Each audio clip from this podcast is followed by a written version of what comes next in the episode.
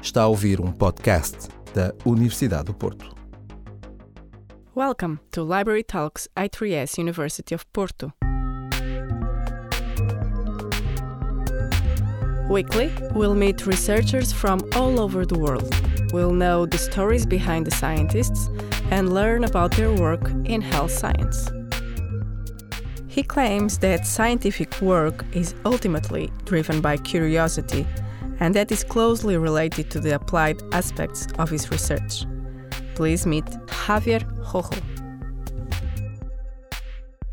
So thank you very much for being here with us at I3S. I would start by asking you how did you become interested uh, in chemistry? Okay, so when I was a student, uh, I not have clear if I wanted to study chemistry, but it was clear that I wanted to be a scientist. So there have several options, medicine, biology, chemistry, and at the end I entered in chemistry. But I wanted to, to focus at that time my chemistry more to biology. So uh, at the end I finished being a chemical biologist. Mm-hmm. And uh, what did it fascinate you more about it, about this discipline? Uh, it was a subject, uh, some scientist that particularly inspired you? I think it's the possibility to create things, things that are in nature, but things that doesn't exist. So you is like a, behave like a god. So you're able to create new species that never have existed in the, in the world, and you can use this for different applications. So chemistry is like a central science that join material science, physics, biomedicine, biology, etc. So it's the, the central core. So it's the language that uh, everything speaks. Mm-hmm. And now you're working in a, at an institute that works in biology, chemistry, physics. Mm-hmm. Uh, how do you interplay with these three disciplines? Yeah, I, I have a project that are most focused on, on biology because, uh, from my point of view, it's more interesting. But it is true that uh, at some point, one of our molecules can be also applied for material science because have macromolecules that have different properties at the big state, and, and that could be interesting. But it's quite challenging to work at in a, such an interdisciplinary setting. Or do you uh, think it's a natural it, course of yeah, it is true that you are not able to do everything by yourself because you have not the skills nor experience. But if you have a good group uh, around and also the techniques that you require for, for do this kind of research should be great. So the idea is just to try to speak the same languages between biologists, medicine, physics, and chemists, and then try to figure out what is the goal and the target you are looking for and you're going to do a part of this research project, but the other groups also participate and contribute to the final goal, of course. Uh, being interested in this common language, language, do you remember what was the first scientific question that you really engaged into? Yeah, it's. Uh, I, I, always re remember when I visit uh, the National Center of Biotechnology. There are molecular biologists, and they, I explain uh, what the molecules I can prepare for different applications. And say, ah, that's quite interesting. But you can move this uh, group from this position to this position. It's like a, I erase from this part and paint it in here. I say, it's not so easy like that. So I have to redefine completely the synthesis of the molecule just to put this group here. So this is the problem of the language that is different. But at the end, I think we arrived to an agreement. And how has that evolved? Those um, the, the, problems that you are tackling with? Uh, uh, the problems I focus uh, are basically related with carbohydrates. So carbohydrates, I, I, say always, is the the poor brother of the biomacromolecules. So people know much about uh, proteins and also nucleic acids, but carbohydrates is something strange. So people relate uh, carbohydrates with glucose, lactose, uh, fructose, and that's it and always have uh, this uh, relationship with uh, sugars are bad for your health because it's you're related with diabetes and with other topics. But in fact, if you go really to the role that carbohydrates play in nature, it's amazing. They are participate basically in all the biological processes from infection, migration of cells, differentiation, embryogenesis, uh, cancer progression and, and, metastasis. so inflammation. So it's, it's amazing the, the roles that carbohydrate play. And for the reason, I wanted to develop tools that have carbohydrate to understand some of these processes. And nowadays, I focus mainly in infection processes. So I try to develop molecules that have carbohydrate that inhibit the entrance of pathogens in cells, blocking some particular receptors. And a second project uh, is the development of synthetic vaccines. So we're able to conjugate carbohydrate with specific peptides and uh, teach the immunocells to develop a specific response against this peptide. And we apply this in the vaccination for allergy. Okay. So we have select allergens that are small peptides that can be conjugated to the, our glycosystems and then interact with dendritic cells that are specialized cells of the immune system. And we teach these cells that for this allergen you have to uh, develop a non-allergic response. So it's like uh, you teach the immune system how to proceed when they have in contact with these innocuous particles. Okay, so do, uh, and do you teach, if I could follow right, you teach these um, the immune system through molecules of car- carbohydrates? No, it's to the to the allergen to the peptide. So the, the, the carbohydrates only uh, are like a vector to interact specifically with this type of cells. Mm-hmm. And this is uh, you uh, carry the the peptide as a cargo to these cells. Mm-hmm. And then the cells respond to these peptides. But the carbohydrates just are used to bring the peptide to the specific cells. And um, what what is special about the carbohydrate that, that gives, the, um, gives it this possibility of bridging the gap, let's say? Because uh, the interaction between carbohydrates and the receptor is very, very specific. So uh, you can compare, for instance, two carbohydrates, and then there is a, a small change in the in the molecule, and this uh, during the interaction with the receptor, it's this is a good ligand for this receptor, and this has no any interaction, and just it's a small change in the molecule. So you can design what kind of carbohydrate you need for a specific receptor. And how, what is the state of the art so far uh, about this, the response of the immune system to this new way of approaching it? So I think um, the, the problem in, in, in, all this stuff is uh, that you need to move from the uh, in vitro studies in the lab to human studies. So, and still we have a big gap there because um, it is complicated to, to move from the, the laboratory to the clinic. There are many steps in the middle and we have the, the proof of concept that this system works. And in fact, in our case, we have also an animal model. So our system works in mice. But then if you want to move to humans, then you have to produce your molecules under very specific conditions to be sure that's completely clean. It's called GMP conditions. It means a good manufacturing production. And then you have to produce the system in a large scale because you need to apply for many individuals and then have to perform this with uh, large statistics and so on. So this is a little bit far away of our duty. Mm-hmm. So now you're, you're, going to focus more on improving these uh, yeah, animal models and these systems. But when is that step going to be taken to human studies? I think uh, the, the step, uh, because we have a patent on, on this stuff, so the step should be convince the pharmaceutical companies that these, these compounds are interesting to invest in the development of the final compound. Mm-hmm. And um, the, is this a, a, major goal for you, or um, in, in terms of your career?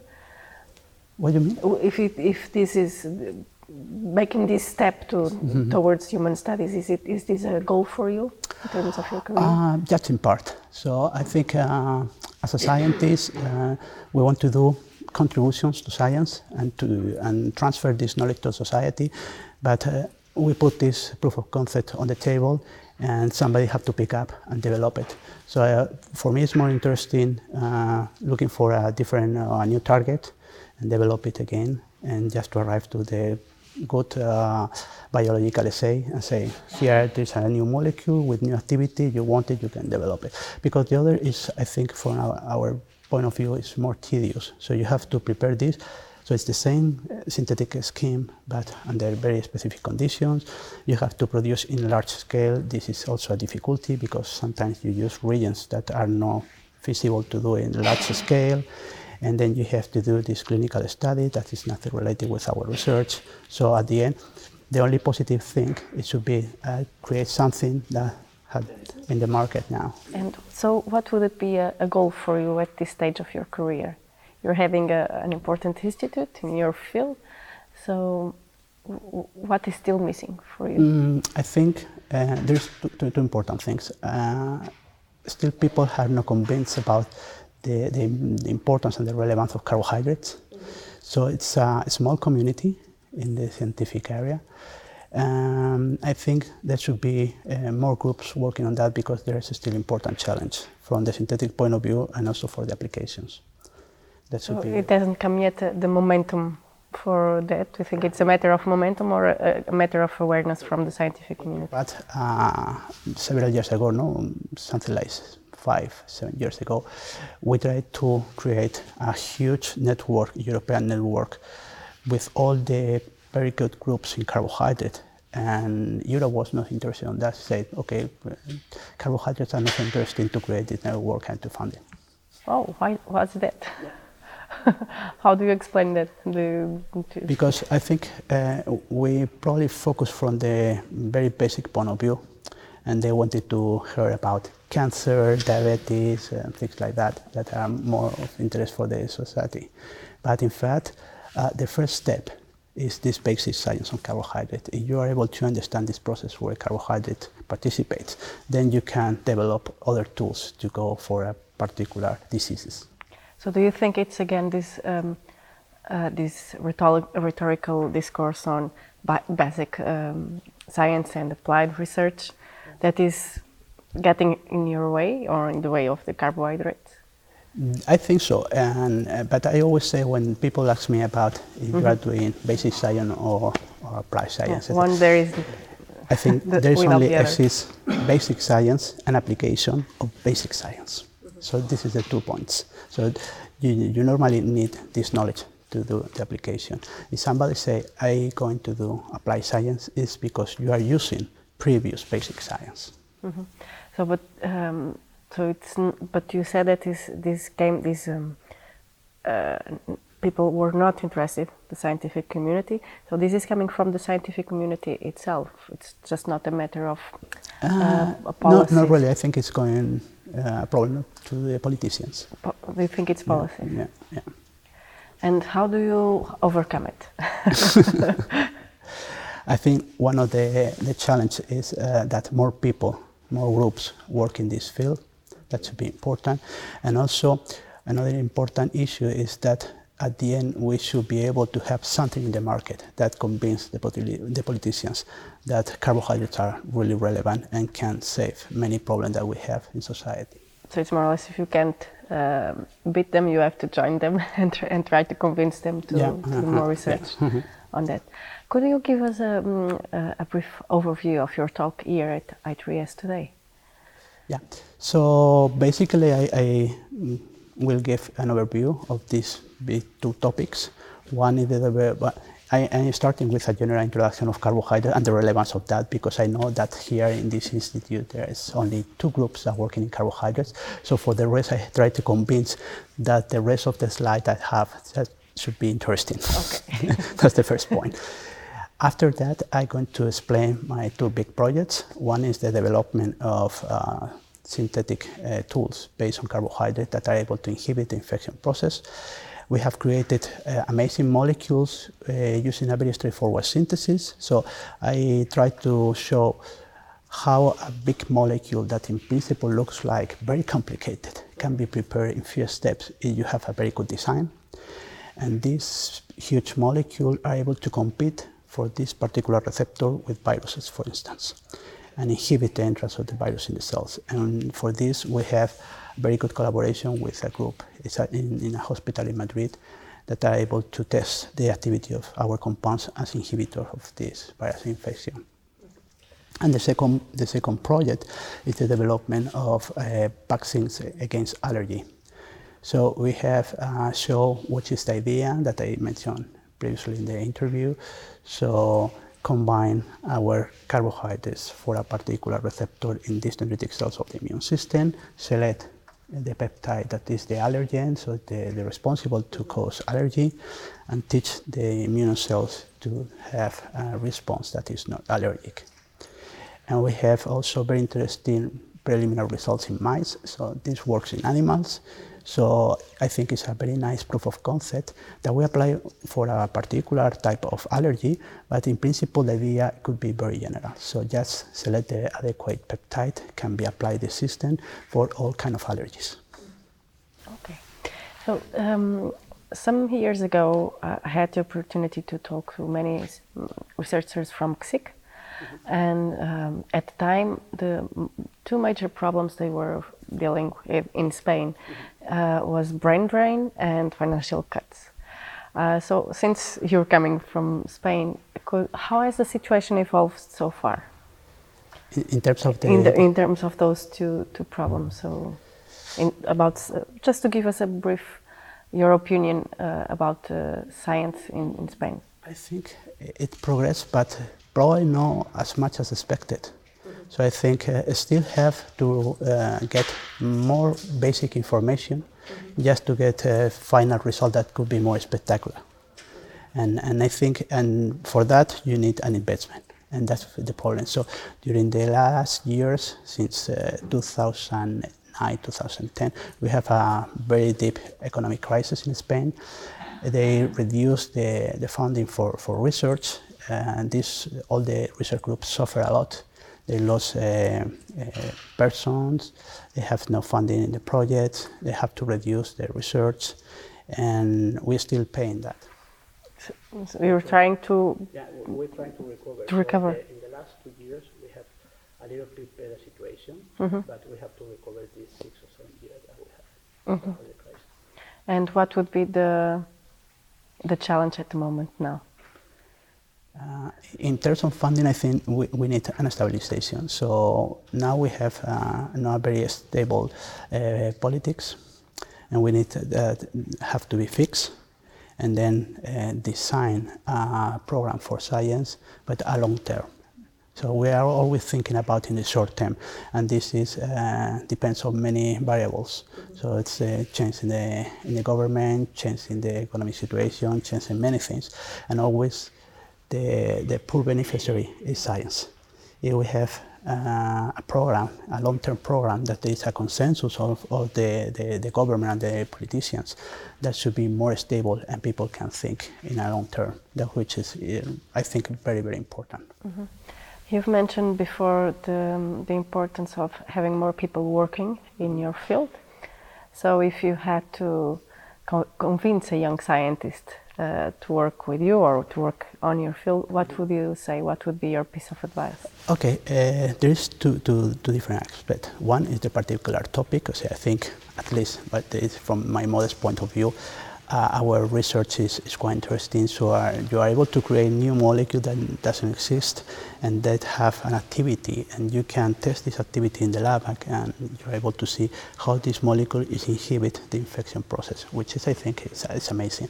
And also in the case of the vaccines, so you are able to to prepare molecules that protect the mice against one allergy. And you think about that the next step should be in humans, but at least these kind of molecules that are created uh, function. This is one thing. And the other thing, I think, is the, the training of the person. So the people that are working in a, in a research lab, uh, it's adapted to a new environment. Uh, normally, it's very interdisciplinary, international, and this is, I think, is fundamental for, for your formation. Mm-hmm.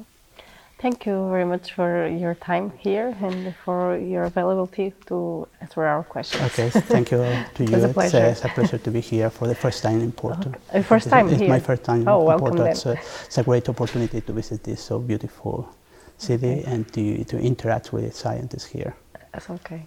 So you were thinking about having uh, some collaborations here with, uh, Ah, with the group it- of Salome? Yeah, in, in fact, we have uh, started a collaboration few, one year ago, more or less. We have exchanged students, so we have a secondment of one of her PhD students, and now one of my PhD students is she's doing a secondment here in, in Porto. So it's, it's it's very interesting to exchange uh, knowledge in, between labs and different point of view because she is immunologist and I am a chemist. So that's Thank you so much. Thank you to you. and have a nice seminar today. Thank you. Para ouvir mais, subscreva os podcasts da Universidade do Porto em noticias.up.pt